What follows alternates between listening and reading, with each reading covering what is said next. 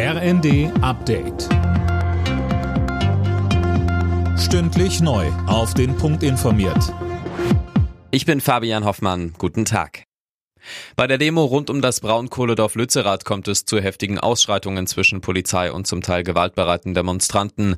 Einige sind auf das Gelände des Tagebaus eingedrungen. Insgesamt sind tausende Menschen gekommen, um gegen die Räumung des Ortes und den Kohleabbau zu demonstrieren, darunter auch die schwedische Klimaaktivistin Greta Thunberg. Unterdessen geht die Räumung in Lützerath weiter. Dort harren unter anderem weiter zwei Aktivisten in einem selbstgegrabenen Tunnel aus. In Lubmin in Mecklenburg-Vorpommern ist das zweite LNG-Terminal in Deutschland eröffnet worden. Auf dem Spezialschiff wird Flüssiggas umgewandelt und dann ins Netz eingespeist. Klimaschützer kritisieren, verstärkt auf Erdgas zu setzen sei nicht mit den Klimazielen vereinbar. Der mögliche Rücktritt von Verteidigungsministerin Christine Lambrecht sorgt für Spekulationen über ihre Nachfolge. Im Gespräch ist SPD-Politikerin Eva Högel, derzeit Wehrbeauftragte des Bundestags.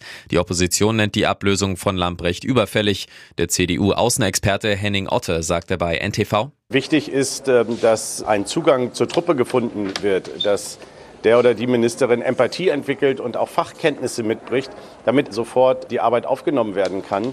Es stehen wichtige Entscheidungen an um Waffenlieferungen für die Ukraine. Die Puma-Miserie muss gelöst werden. Und äh, das lässt keinen Aufschub dulden. Also hier ist schnell Klarheit und Entscheidung gefragt. Im Iran ist offenbar ein früherer Spitzenpolitiker hingerichtet worden, der die iranische, aber auch die britische Staatsangehörigkeit hat. Ihm wurde Spionage vorgeworfen. Großbritannien hatte das Todesurteil als politisch motiviert kritisiert.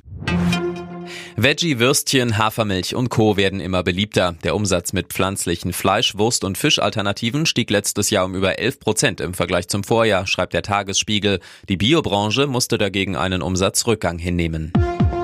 Alle Nachrichten auf rnd.de